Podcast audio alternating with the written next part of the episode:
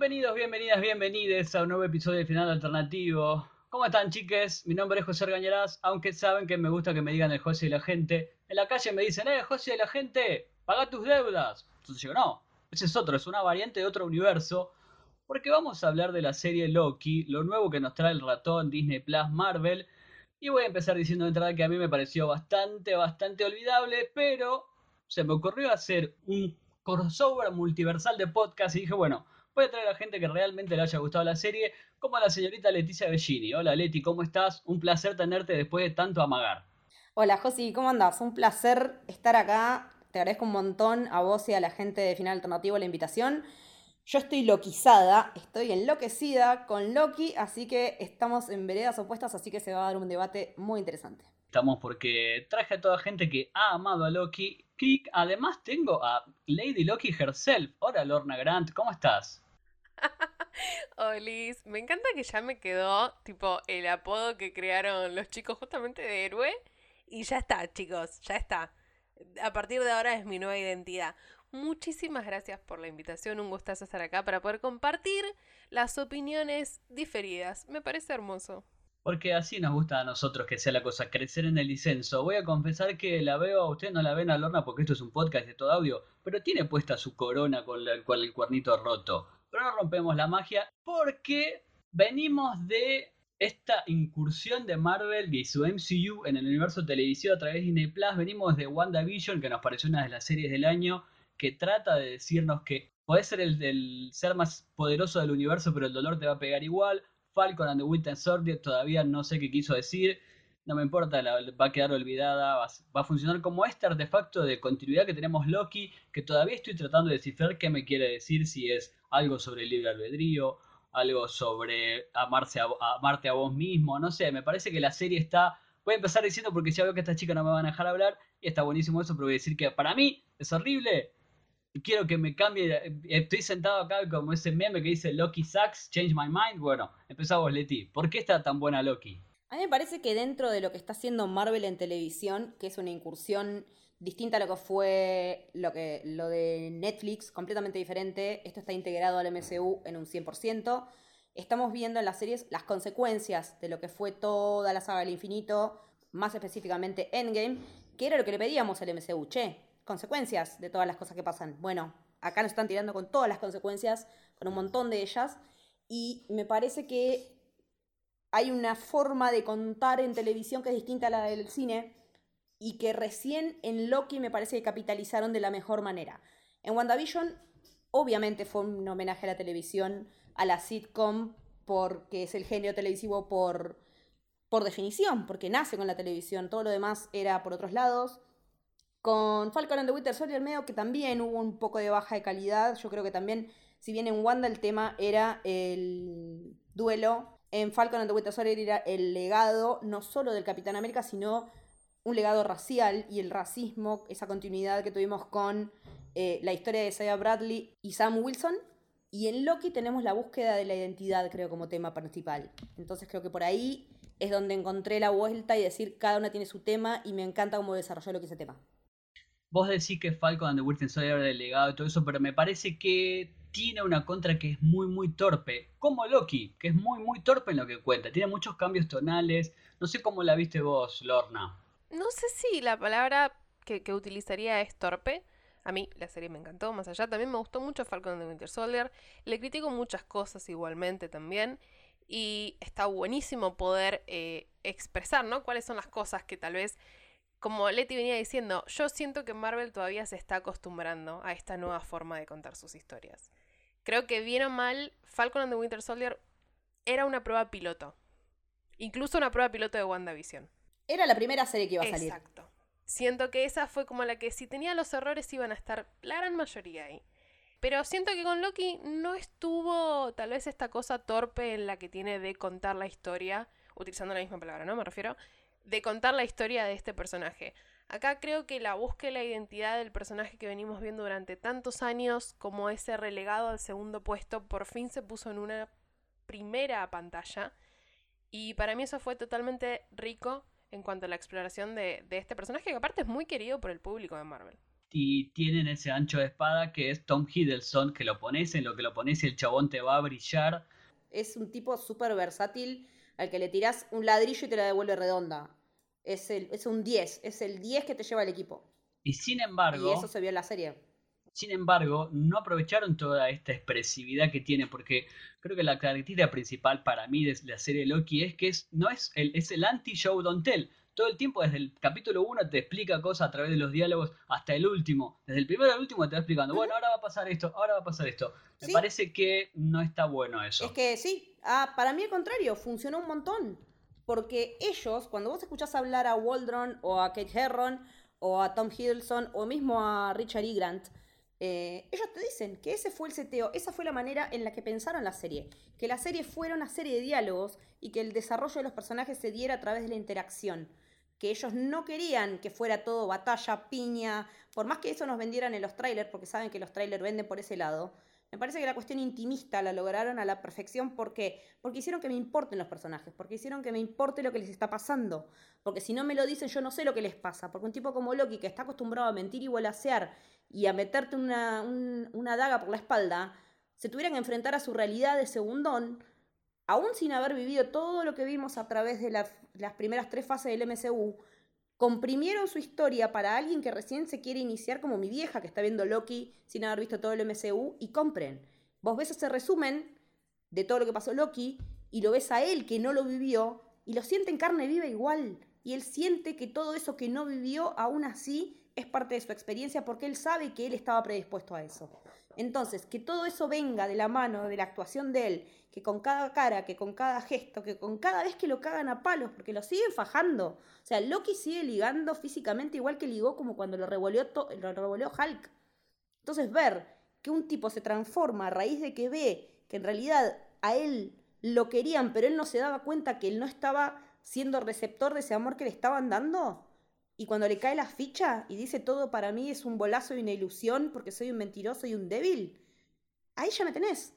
Y después, el resto de la dialogicidad construye personaje, construye universo también. Porque te está diciendo, este tipo está pasando por esto, por esto y por esto, y nunca lo expresó, y ahora se está dando el permiso de ser así. Se está dando el permiso de cambiar, estamos viendo como un personaje que teníamos seteado como villano en un punto, como antihéroe en otro y como héroe hacia el final, está haciendo un proceso diferente al enfrentarse a sí mismo, que es lo que no había hecho hasta ahora. A mí me parece que está buenísimo lo que decís, pero también Tom Hiddleston es tan bueno en lo que hace que Marvel dijo, bueno, retengamos a este tipo como sea, démosle una vuelta de tuerca, metamos lo que teníamos pensado Sí, chicas, yo lo pienso así. A ver, Lorna, ¿cómo lo refutamos? No, no, digo, no, eh, no, él dijo lo contrario, por eso. iba, iba a eso, justamente. Eh, creo que la retención en realidad no viene por el lado de Marvel, sino que viene por el lado él no se quiere ir. de Tom Hiddleston. Que, pero, él no se quiere ir. Pero es tan talentoso que podría hacer lo que quisiera. ¿Por qué se va a reducir a que sea una... Pero... Ah, vos decís que el billete de la serie. Ah, no, no, no, no, no, no, no, no que realmente Tom Hiddleston le tiene mucho aprecio al personaje. De hecho, hay un montón de notas del elenco diciendo el chabón un día se plantó y dio un, o sea, una dio una masterclass del personaje. Realmente lo entiende de forma tal que le ha tomado un cariño que lo, lo ha dicho un millón de veces. Yo voy a hacer de Loki hasta que me digan que no haga más de Loki. Y lo volvió a confirmar después de terminar la serie hace dos días. Exacto. O sea que ya él estaba, él dice yo voy a hacer de Loki hasta que me digan que no quieran que lo haga más. Entonces me parece que viene por el otro lado, no es que Marvel lo exprime. De hecho, cuando Marvel pichea a Disney las series de arranque, son precisamente las tres que vimos. Eh, y después no sabemos con qué seguimos, pero lo primero que vendieron fueron estas tres. Y, y sabiendo que lo tenés a Hiddleston para lo que dure el viaje, de hecho la serie se confirmó la segunda temporada al final de la primera, pero ya él había dicho en entrevistas los 12 episodios de la serie, como que siempre estuvo pensada en dos temporadas.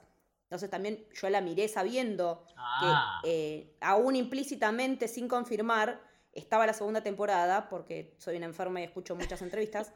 Entonces yo ya sabía cómo mirarla, porque tenía esa cierta información, que entiendo también que a otra gente no le pasó, a mis compañeros de héroe que no tenían esa información, por ahí me decían, no, che, pero no me cierra tal cosa de la, de la temporada. Digo, no, pero yo, porque vos la viste sin saber eso, y yo la vi con otra cabeza. Entonces también puede pasar eso, que algunas cosas no cierren porque como no se confirmó hasta la escena post créditos, también yo esa, esa crítica la entiendo y es válida porque un montón de cosas quedaron colgadas. Hay cables sueltos. Ya vamos a pero llegar yo creo ahí. que lo que las sí, lo que la serie tenía que resolver en la primera temporada me parece que lo hizo excelente, que es el arco de él y el arco de Sylvie que quedó a mitad de camino, pero que hasta donde tenía que llegar llegó. Por ahí quería ir, porque ya vamos a llegar al final, que a mí me parece, ya digo desde el vamos, que invalida todo lo que vimos en la serie. Ya vamos a llegar ahí.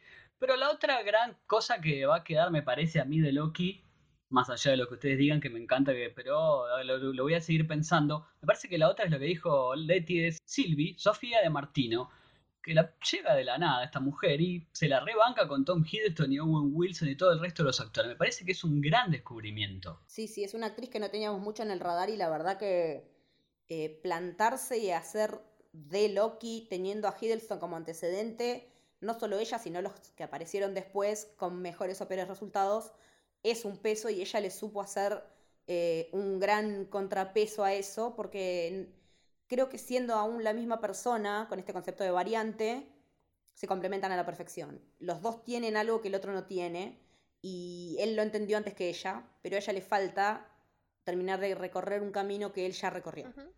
Que de hecho también está buenísimo que se haya confirmado que ella va a estar en la segunda temporada. O sea, ya se ha dicho, Sofía de Martino va a volver para la segunda. O sea, vamos a poder terminar de explorar su historia.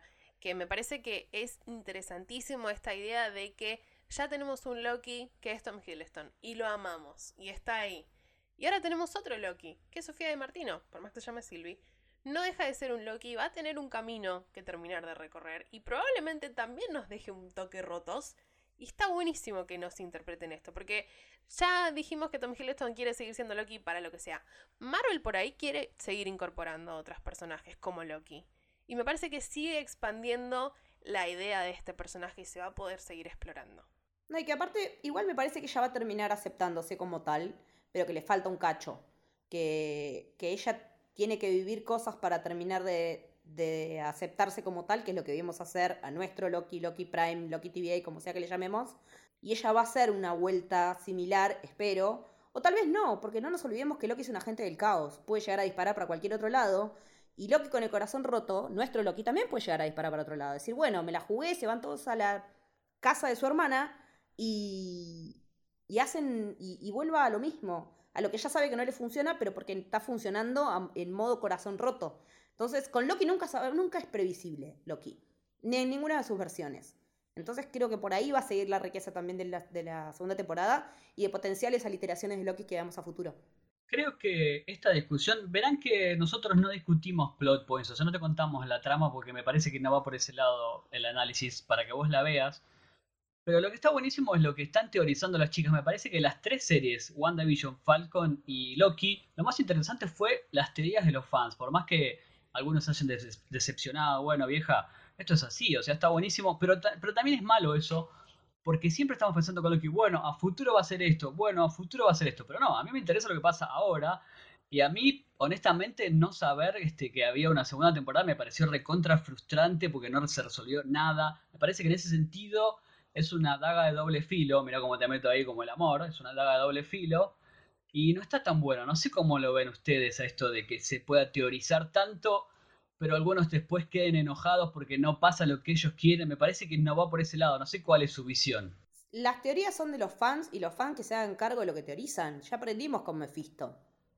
Y, no y si no se cumple lo que yo teorizo, mejor, porque quiere decir que me está sorprendiendo. Para bien o para mal, están yendo para un lado que yo no pude ver. O sea, yo no me esperaba ni a palos que apareciera Kang. Por más que estuviera recontra... Por más que no se llame Kang. Hagamos de Kang que, se- que- hagamos cuenta que se llama Kang for the sake of it. Aquel que permanece, el que permanece. Una de las variantes de Kang. No me esperaba ni a palos que se, mudara- que se movieran a eso. ¿Por qué? Porque las dos series no lo hicieron. En las anteriores parecía que iba a pasar tal cosa y no era. Parecía que era Mephisto, pues no era. Parecía que era Quicksilver, pues era Ralph Boner. Parecía que iba a ir...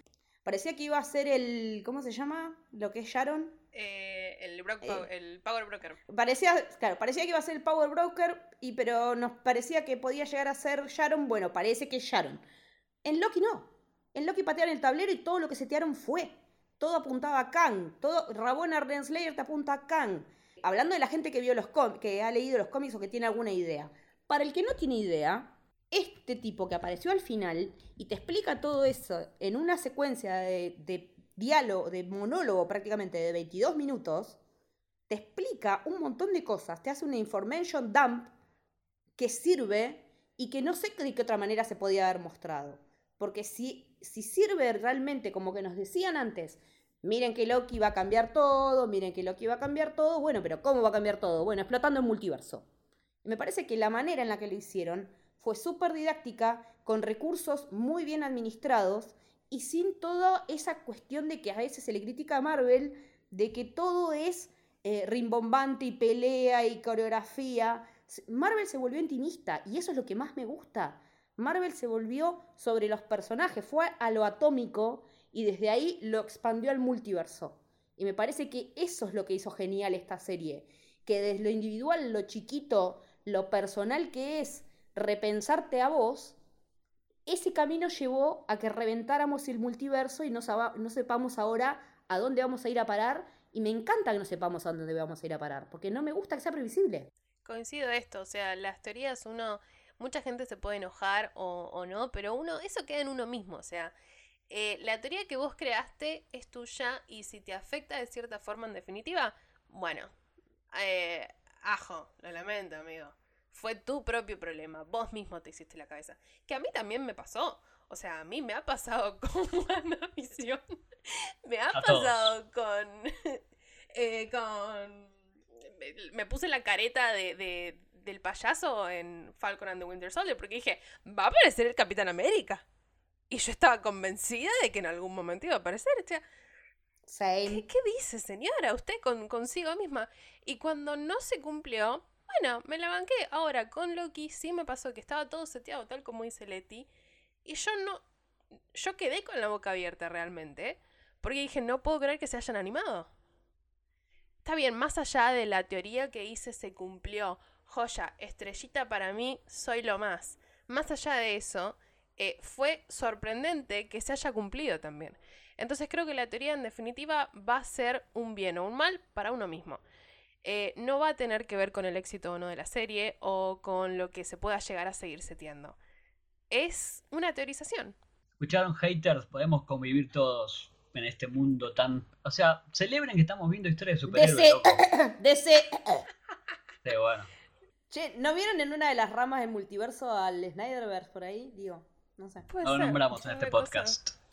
¿Aquel que no debe ser nombrado? Aquel que no debe ser nombrado. Otra cosa que quiero marcar de Loki, que me parece que otro punto negativo para mí, ya ven que yo soy como acá como el contra, es que tenía un recontra, re elenco y fue malgastado. Bueno, Richard y Grant en lo que hizo estuvo muy bien. Para mí tendría que haber estado en más episodios. Después tenés a Gu en Row, que la verdad que la rompe, pero estuvo poquito. Wunmi Musaku también, que yo la adoro, pero estuvo también muy poquito. Owen Wilson, al principio fue como, uy, qué bueno, este es el, el body definitivo. Después lo tiraron abajo para así, bueno, vos correte para allá. De Sylvie. O sea, me parece que ahí también vuelvo a lo mismo que es bastante desparejo en eso. Pero bueno, si vos me decís que había dos temporadas, digo, puta, entonces era eso. Entonces, pero está, malísimo entonces eso, porque lo malgastás en una y después lo usás en otra, no sé. Para mí me confunde. Eh, yo pensé en un momento que Owen Wilson cuando lo trimeaban era chau, ni nos vimos. Un gusto muy bien que hemos conocido. Me gustó que volviera.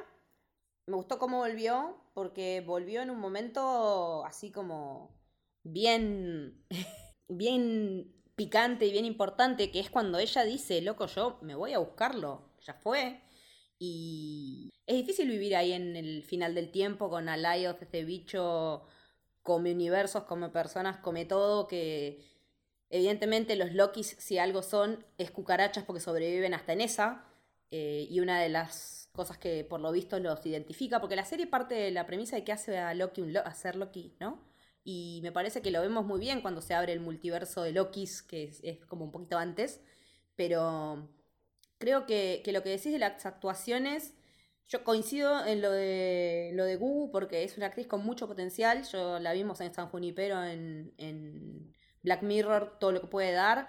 Ya la conocíamos los que vemos Doctor Who, así había tenido un papel muy chiquito, pero también habíamos visto que era una mina con mucho carisma, que aparece en la temporada 3, que es la, Marta, la hermana de Martha Jones.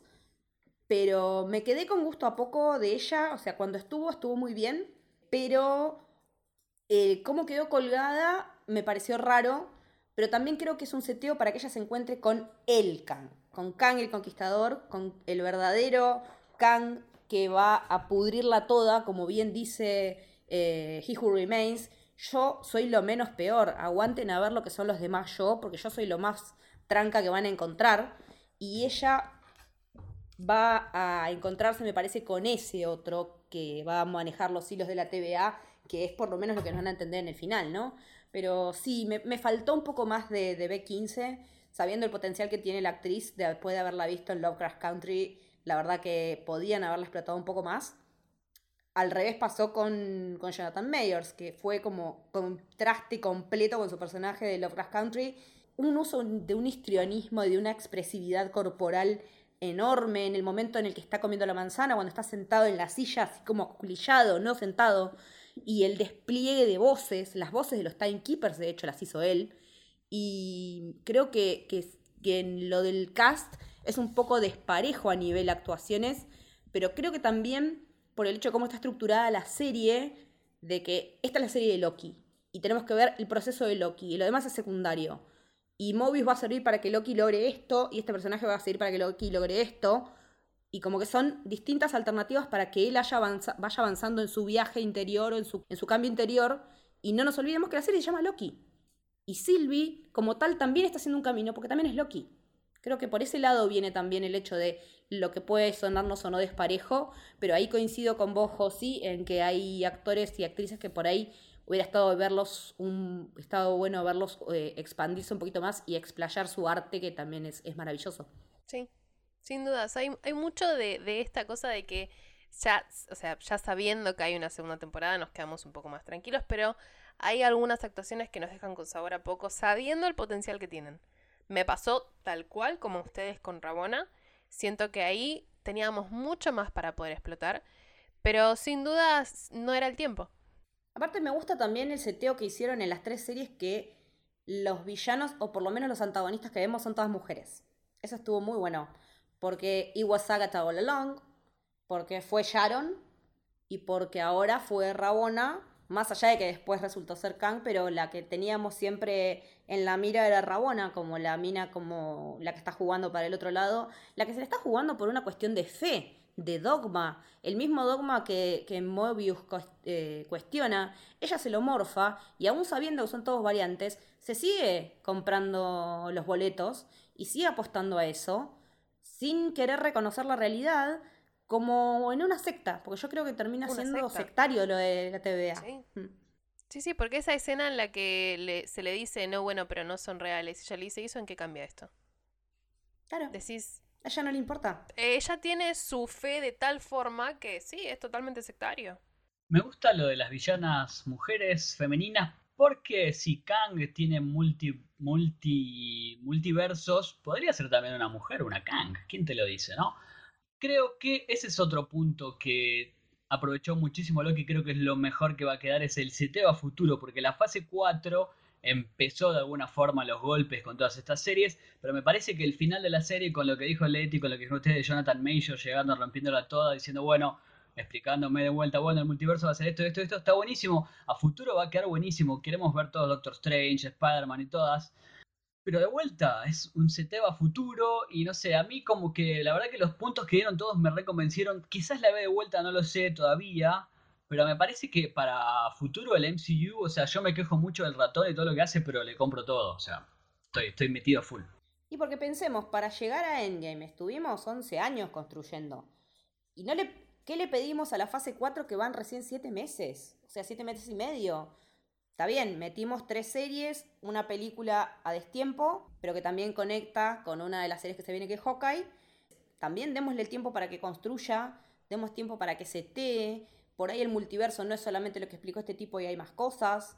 Démosle tiempo, porque lleva un, hay que pavimentar primero, hay que dejar que después se hagan los cimientos, hay que dejar que la casa se construya, a ver cómo queda, a ver si cierra o no. me parece que hacerlo de esta manera es la manera en la que por ahí Marvel cree que está bueno hacerlo y yo como la fase anterior, eh, perdón, como toda la saga anterior, me parece que estuvo bien construida, aún con puntos bajos, porque no todas las películas del MCU son perfectas, ni mucho menos. Hay películas que vi una sola vez y no volví a ver más. Onda, no volví a ver Guardianes 2, porque no me interesa. Eh, pero aún así tiene contacto con lo que se viene, que es Eternals. Entonces, eh, me parece que tenemos que darle un poco de tiempo para ver si que está perfecto que construyan. La, la diferencia es que están construyendo en vez de en cine en televisión. Y en televisión tenés otros tiempos para contar. Y esta serie fue pensada específicamente para contarla como televisión. Las otras dos te decían, no, eran películas largas cortadas en nueve cachos o en seis. Acá no, Waldron, el, el, creador, dijo, esto es televisión y van a tener cliffhangers semanales y van a haber desarrollos y arcos como cualquier otra serie de televisión, porque esto es tele. Es el que mejora, ah, me parece que de todos los creadores, y Marvel no usa showrunners, pero de todos los creadores y equipos creativos, es el que mejor entendió cómo trasladar el idioma del MCU a la tele contándote por personajes, generando relaciones, teniendo arcos que empiezan y cierran o empiezan y dejan a futuro. Y a futuro siempre construye la televisión, lo episódico. Siempre que tenés una serie, salvo que te digan como Wanda, que es, a Wanda nos dijeron de, de movida, es una serie que empieza y termina, es un evento, es una serie limitada, así está, hasta así está nominada en los semis. Nunca nos dijeron lo mismo con Falcon y nunca nos dijeron lo mismo con Loki. Entonces también hay que estar atentos por ahí a, cómo nos venden las cosas, a cómo nos las promocionan, para saber también cómo interpretarlas al momento de, verlas. Sí, sin duda. Hay que también pensar esta cosa de que siempre Marvel está planteando los cimientos. Eh, y lo voy a relacionar con una de las cosas que se hablan en el episodio, que son los timekeepers armando la línea temporal para eh, un final lindo. Y que Loki te dice, bueno, ¿y qué pasa después de ese final? estamos todos tranquilos. Ahí me gusta el caos. Yo creo que Marvel no ha visto todavía el final. Entonces es esta cosa de que siempre te va a estar planteando el cimiento. Y tal vez nunca veamos el final o por ahí algún día lo veamos. Pero entonces esta cosa de pensar la serie como pura y exclusivamente un fundamento para el multiverso me parece que está bastante eh, errado. ¿Por qué? Porque la serie se puede disfrutar como un contenido en sí. No es necesario que vos después eh, es un complemento para el, para el multiverso, sí, pero la puedes disfrutar como un contenido en sí. Tiene muchísimo sobre un solo personaje, sobre dos personajes, sobre Loki y todas sus formas de, de ver a Loki. Pero creo que es, pero a la vez no lo es. Por esto de que después se va a poder seguir explayando en este personaje con una segunda temporada, que es lo que no tuvimos con WandaVision y que ya se plantó para el multiverso ella, ya lo sabemos. Wanda va a seguir explotándose en la película de Doctor Strange.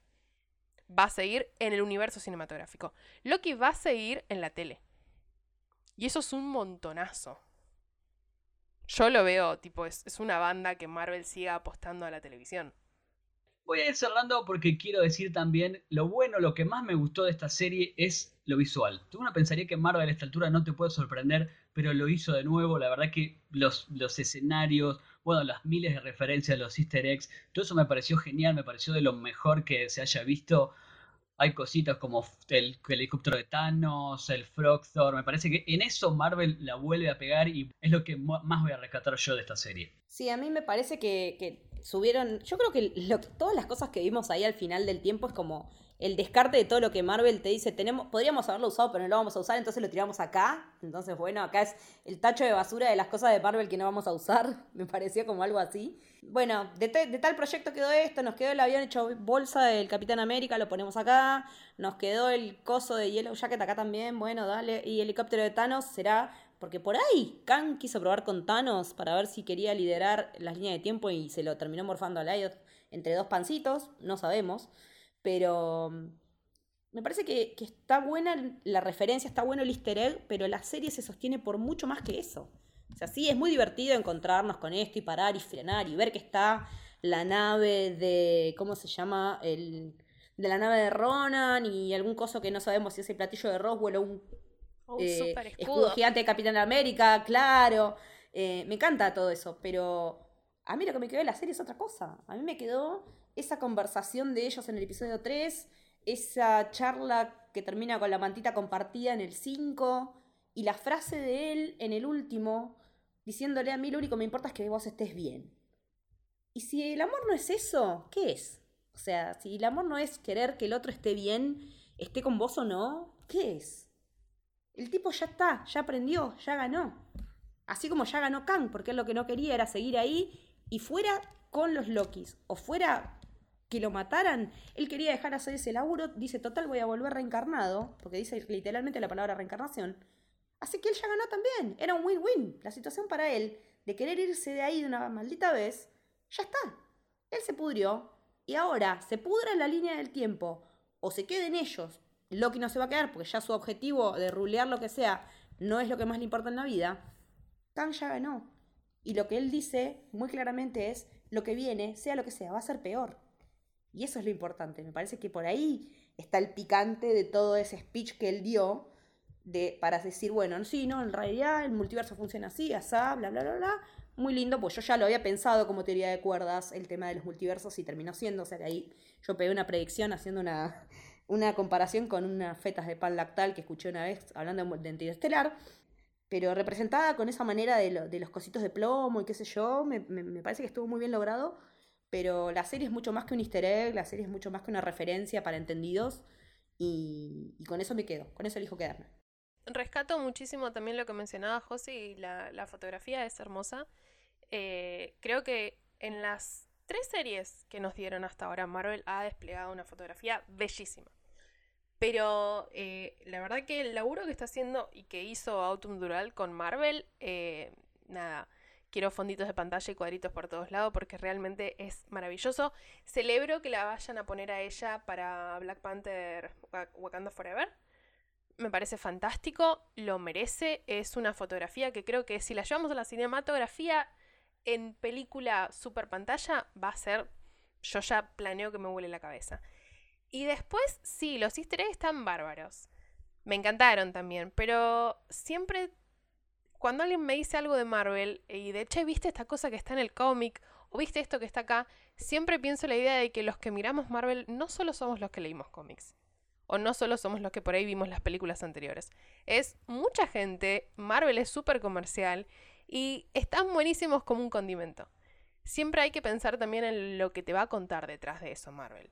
Eh, estos puntos que justamente se mencionaba Leti, para mí fueron eh, de hecho, el episodio 3, con toda esa charla, es uno de mis episodios favoritos. Desde el día que apareció y hasta incluso comparado con el último episodio. Para mí es, eh, es la cosa pura de qué es Loki. Creo que bien o mal, Marvel, esto es tipo un chiste para mí, pero Marvel nos está intentando enseñar a amar de una forma. ¿Qué está pasando acá? Hay muchos, hay muchos hints de el amor es esto, el amor es esto y el amor es esto. ¿Qué está pasando, Marvel? ¿Quién te rompió el corazón, Marvel? Quiero saberlo. No, pero creo que las historias que, que se cuentan es con lo que realmente me vendió Loki. Más allá de los colores bonitos y de Tom Hiddleston y Sofía de Martino. Que quiero que sean mis señores. Pero sí, es, es la historia en sí del personaje. Me gusta mucho todo el episodio porque la verdad que me dejaron pensando muchísimas cosas que acepto que no vi lo que ven ustedes. De hecho, ustedes dicen todo el tiempo el episodio 3 y yo siempre les hacía gesto de que me dormí porque me dormí profundamente en ese episodio. No me digas que pensaste que era de relleno porque te fajo. Así. Eh, no, no, no, relleno tienen las empanadas que me voy a comer ah. después, pero de, vamos a ir cerrando. Les dejamos un montón de cosas para pensar, me parece que estuvo buenísimo. Gracias chicas por sumarse.